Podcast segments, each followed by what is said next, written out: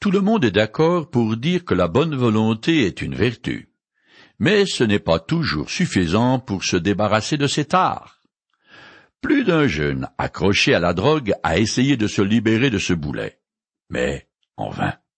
Après plusieurs séjours de désintoxication sans succès permanent, ils abandonnent. C'est un peu la même chose avec le chrétien qui traîne la puissance du péché avec lui et qui ne parvient pas à s'en défaire. Au bout d'un temps, il risque d'abandonner le combat contre sa vieille nature et d'accepter une vie de défaite. Dans le chapitre 7 de son épître aux Romains, l'apôtre Paul va expliquer le problème auquel chaque chrétien authentique est confronté pour ensuite dans le chapitre suivant, donner le secret de la victoire. Jusqu'à présent, Paul a montré que parce que le croyant est identifié à Jésus-Christ dans sa mort, il est lui-même mort au péché. Mais une fois que cette vérité est bien en place dans sa tête, il me faut encore actualiser ce potentiel dans ma vie de tous les jours. Et c'est là que le bas blesse.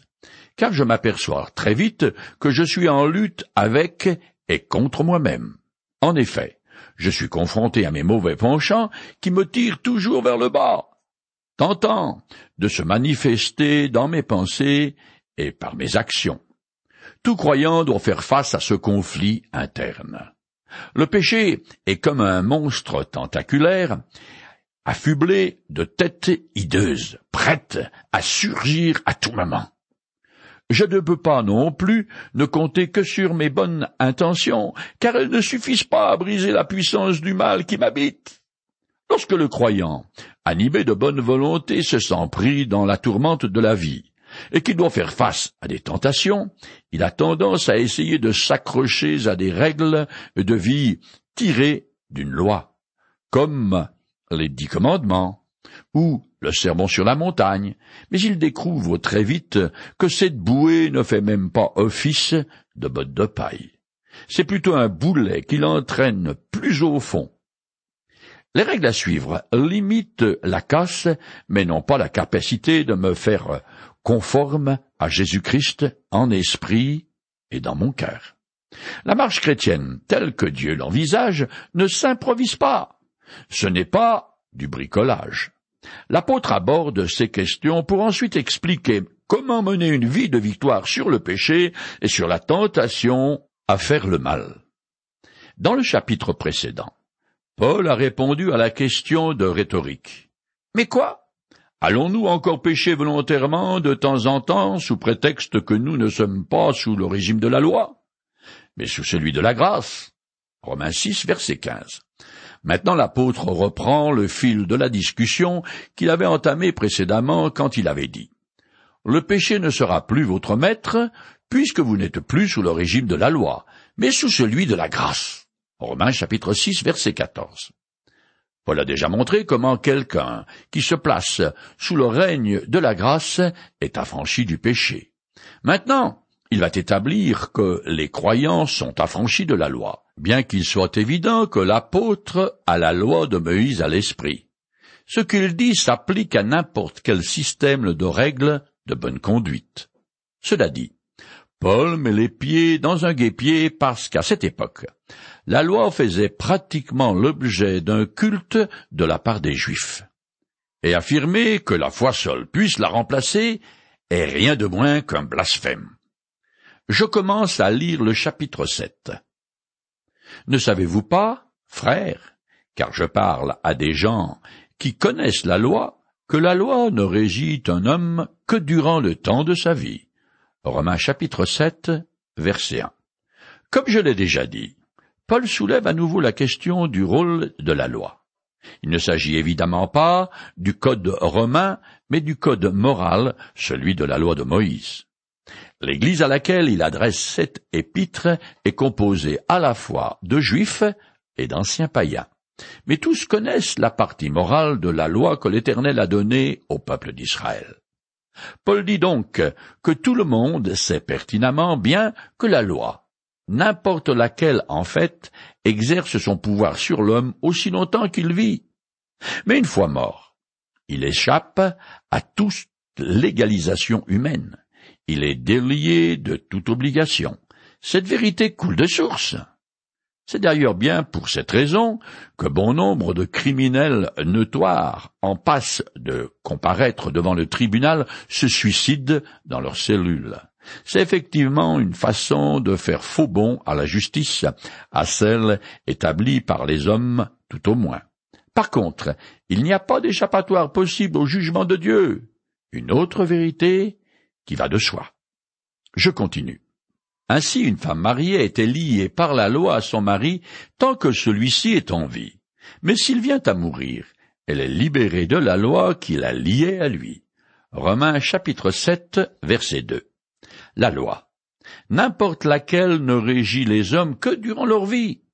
Paul illustre le fait que nous sommes tous sous la loi morale de Dieu en prenant la jurisprudence matrimoniale pour exemple parce que c'était alors un acte social bien établi. L'idée que l'apôtre met en avant est qu'une fois morte, la femme mariée est soustraite à la loi qui l'unissait à son mari, car tant qu'elle était vivante, il avait des droits sur elle. Ici encore, l'apôtre déclare une vérité évidente. Une fois que l'un des conjoints est mort, l'autre ne lui est plus lié. Paul souligne uniquement l'aspect légal de la séparation qui résulte de la mort. Car on sait très bien que les attaches émotionnelles ne se défont pas aussi facilement, et ont même tendance à perdurer au-delà de la tombe, ce qui n'est pas sans créer parfois de graves problèmes. Mais là n'est pas le propos de l'apôtre. Je continue le texte. Si donc, du vivant de son mari, elle appartient à un autre homme, elle sera considérée comme adultère. Mais si son mari mort, elle est affranchie de cette loi et peut donc appartenir à un autre sans être adultère. Romains chapitre 7, verset 3. Paul poursuit son illustration en faisant intervenir une union illicite de la part de la femme mariée. La raison pour laquelle il n'utilise pas l'homme comme exemple est que la polygamie était encore pratiquée et plus ou moins tolérée dans les milieux juifs. Ce n'est pas normal, me direz-vous. Eh bien, effectivement, ce n'est ni normal ni juste. C'est même de la discrimination. Mais les sociétés antiques fonctionnaient selon la fameuse loi universelle, la fameuse loi de la jungle, où, comme chacun sait, la raison du plus fort est toujours la meilleure. Ce n'est pas qu'un mari polygame ne peut pas devenir adultère, mais comme il a déjà plusieurs épouses, l'utilisation d'un homme comme exemple au lieu d'une épouse n'aurait pas servi l'objectif de l'apôtre. Cela dit, sous le régime de la loi de Moïse. On ne plaisante pas avec l'adultère, car les fautifs doivent tous deux être lapidés sur le champ. Dans ce passage, Paul dit en substance qu'une veuve qui épouse un autre homme ne commet pas un adultère, ce qui est une vérité qui va de soi. Cela est vrai sur le plan légal, car il n'est pas rare qu'au niveau émotionnel, comme je l'ai déjà dit, ceux qui ont perdu un conjoint et qui se remarient ont souvent le sentiment de trahir le mort qui n'est plus là pour se défendre. Le tout se complique encore davantage si les enfants du premier lit s'en mêlent et font des reproches aux parents qui se remarient. Ces comportements sont irrationnels, mais comme l'a dit Pascal, le cœur a ses raisons que la raison ne connaît point. Je continue le texte. Il en est de même pour vous, mes frères. Par la mort du Christ, vous êtes vous aussi morts par rapport à la loi, pour appartenir à un autre, à celui qui est ressuscité des morts, pour que nous portions des fruits pour Dieu? Romains chapitre 7, verset 4. Paul applique maintenant l'illustration du mariage aux croyants, à la loi et à l'œuvre de Jésus-Christ. Il ne précise pas qu'il parle spécifiquement de la loi de Moïse parce que, d'une part, c'est évident, et d'autre part, dans l'Église de Rome se trouvent beaucoup de croyants d'origine païenne. Il n'empêche qu'avant de devenir chrétiens, les uns et les autres étaient sous la tutelle d'une loi. Les Juifs sous celle de Moïse et les païens sont sous la loi morale dans l'obligation d'obéir à leur conscience, c'est-à-dire faire le bien tout en se gardant du mal. Paul a déjà expliqué cela dans le second chapitre de cet épître. Ici, il établit un double parallèle. D'une part, il compare la loi qui régit la situation d'un couple marié à la loi morale sous laquelle se trouvent tous ses lecteurs, juifs et païens, avant qu'ils ne deviennent des chrétiens authentiques. D'autre part, il rapproche la responsabilité des membres du couple l'un envers l'autre à l'engagement du croyant vis-à-vis de Jésus. A priori, ça paraît compliqué, mais en fait, c'est plutôt simple. En effet, lorsque le mari meurt, la loi matrimoniale perd toute autorité sur le couple qu'il formait avec sa femme. Son épouse est désormais libre d'appartenir à un autre homme et de former avec lui un autre couple. De même, par la nature, je faisais partie de la lignée d'Adam. Je lui étais lié et comme marié à lui en quelque sorte. J'étais aussi sous le régime de la loi morale et dans l'obligation d'obéir à Dieu sans jamais fauter sous peine de mort. En effet, les descendants d'Adam ont reçu l'ordre de l'Éternel de choisir le bien et de rejeter le mal en fonction du diktat de leur conscience. Ce n'est que bien plus tard que la loi de Moïse a été promulguée au peuple d'Israël. Ces deux systèmes, faire le bien et rejeter le mal en fonction de sa conscience, d'une part, et la loi de Moïse, d'autre part, exigent une obéissance absolue. L'un et l'autre système sont des camisoles de force dont le but était de contrôler les pulsions mauvaises qui habitent chaque être humain. L'histoire de l'humanité prouve que ça n'a pas marché. Tellement le cœur de l'homme est dépravé. La loi de la conscience et la loi de Moïse sont des boulets attachés au cou de chaque homme. L'une ou l'autre fait de lui un esclave qui est dans l'obligation constante de satisfaire ses exigences, mais comme l'homme en est incapable, il est condamné. La loi morale et la loi de Moïse ont donc toutes deux uniquement un rôle de condamnation comme je l'ai déjà dit. Mais quand j'ai mis ma confiance en Jésus-Christ, Dieu m'a placé en lui et j'ai été fait participant de sa mort et de sa résurrection. Étant juridiquement déclaré mort en Jésus-Christ, plus aucune loi ne peut avoir d'emprise sur moi. Je suis libéré de toutes ces contraintes. Je vais illustrer cette idée avec une histoire qui se raconte encore en hiver au coin du feu. Peu de temps avant que n'éclate la guerre de sécession, il y avait dans l'État de Géorgie un homme fort distingué, marié à une très belle femme. Ils formaient un beau couple et vivaient heureux dans leur propriété magnifique. Puis il tomba soudainement malade et mourut. Ce fut un cruel déchirement pour son épouse, car elle l'aimait de tout son cœur. Elle fit alors une chose morbide et des plus bizarres. Elle décida de faire embaumer le corps de son mari adoré et l'installa dans son fauteuil préféré qu'elle entoura d'une sorte de cage en verre, puis le plaça dans le hall d'entrée. Dès que quelqu'un entrait chez cette veuve, il se trouvait nez à nez avec le mari embaumé.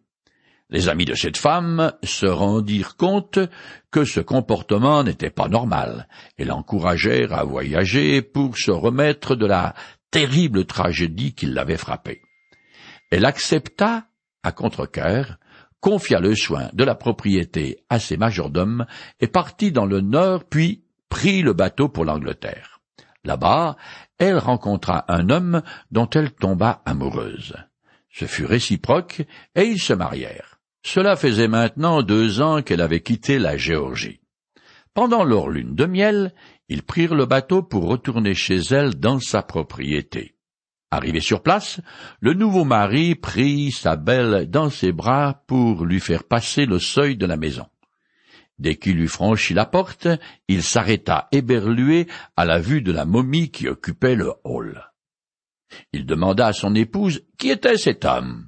En fait, elle avait oublié son existence et expliqua que c'était son premier mari, mort depuis belle lurette. Ils décidèrent alors d'un commun accord que le moment était venu de l'enterrer une fois pour toutes, car cette femme appartenait désormais à un autre homme. Ce premier mari décédé, embaumé et enterré, me représente dans le sens que par la foi, je suis uni à Jésus-Christ et en lui je suis mort vis-à-vis des exigences légales de n'importe quelle loi morale.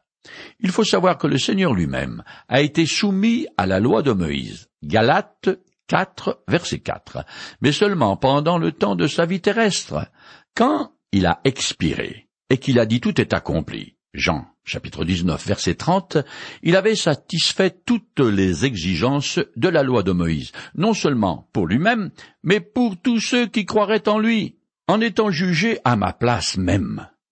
Mais pour tous ceux qui croiraient en lui, en étant jugé à ma place pour les péchés que j'ai commis, le Christ m'a fait mourir aux exigences de la loi morale qui avait sur moi, et il m'a libéré des contraintes du légalisme et des rites pour me placer sous un, un nouveau régime, celui de la grâce qui régit désormais mon union avec lui.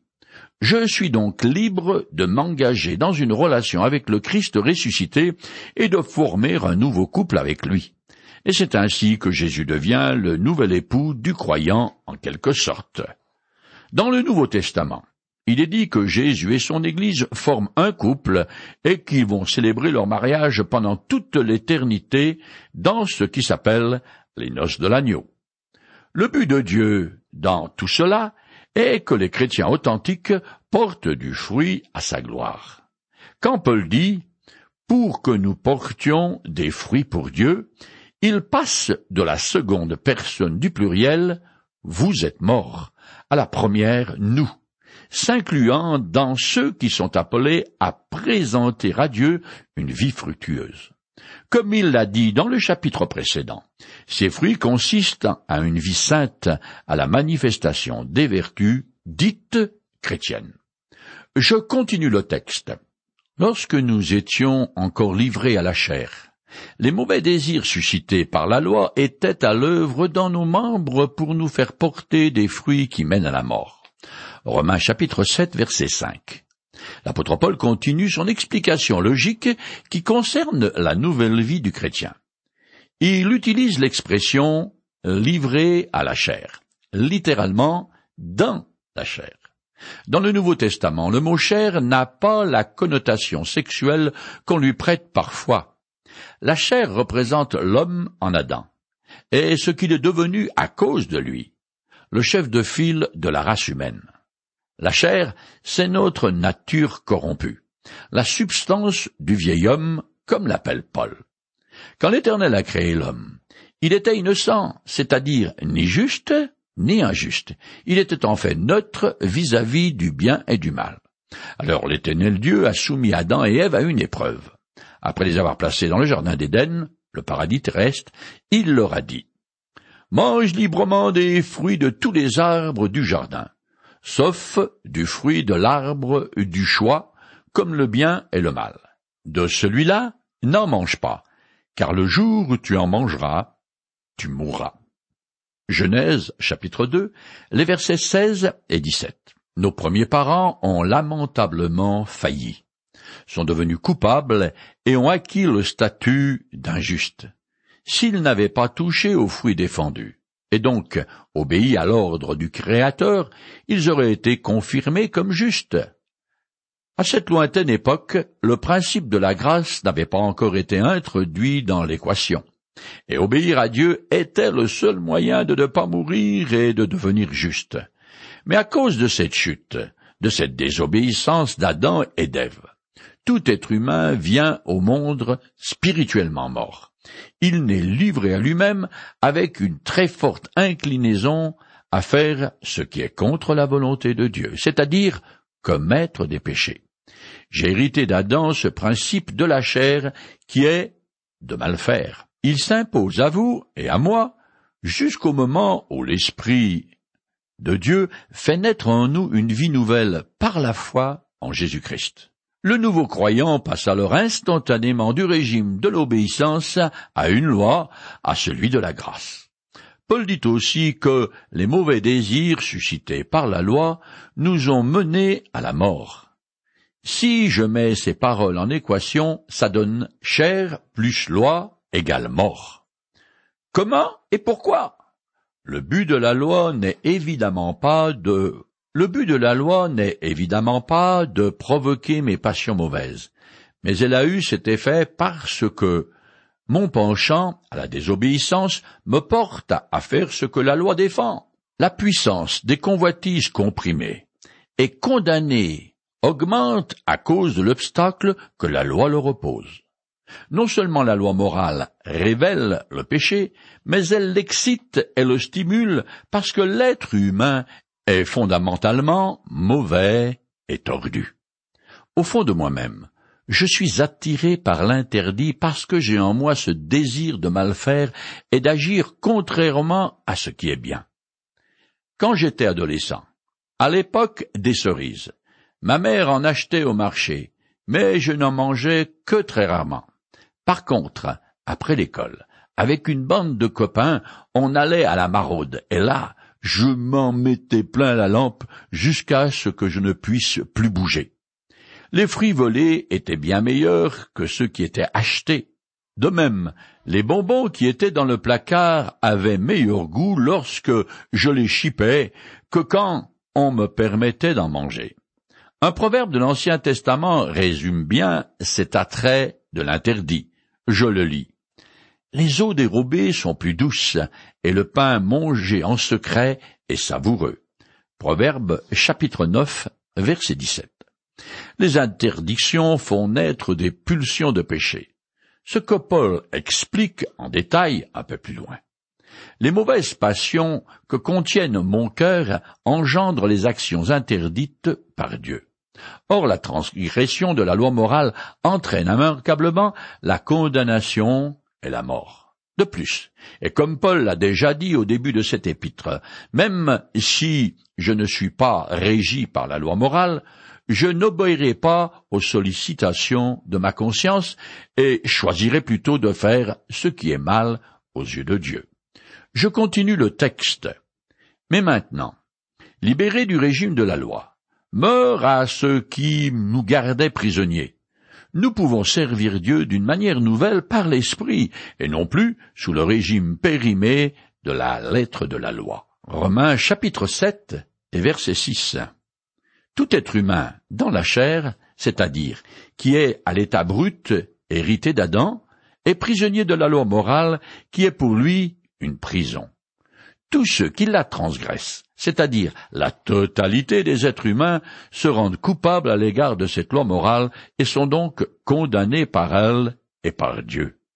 Mais maintenant, dit Paul, ceux qui sont identifiés à Jésus sont libérés des contraintes que la loi divine faisait peser sur eux, c'est-à-dire obéis et tu mourras. Au niveau de leur culpabilité, les croyants sont morts avec le Christ crucifié à la loi morale qui commande, qui défend, qui exige et qui condamne. Comme une veuve est dégagée des obligations légales du mariage, de même le chrétien authentique est affranchi des exigences de la loi divine et de l'attrait de l'interdit qu'elle exerçait sur lui. Le but de cette libération du boulet de la loi divine est de pouvoir servir Dieu en toute liberté grâce à l'action du Saint-Esprit dans sa vie. Paul expliquera comment au chapitre suivant.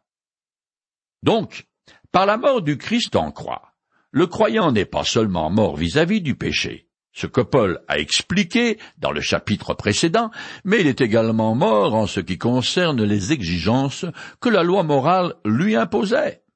Par son union avec le Christ, le croyant est dégagé des exigences de la loi, de son pouvoir d'accusation et de l'attrait de l'interdit.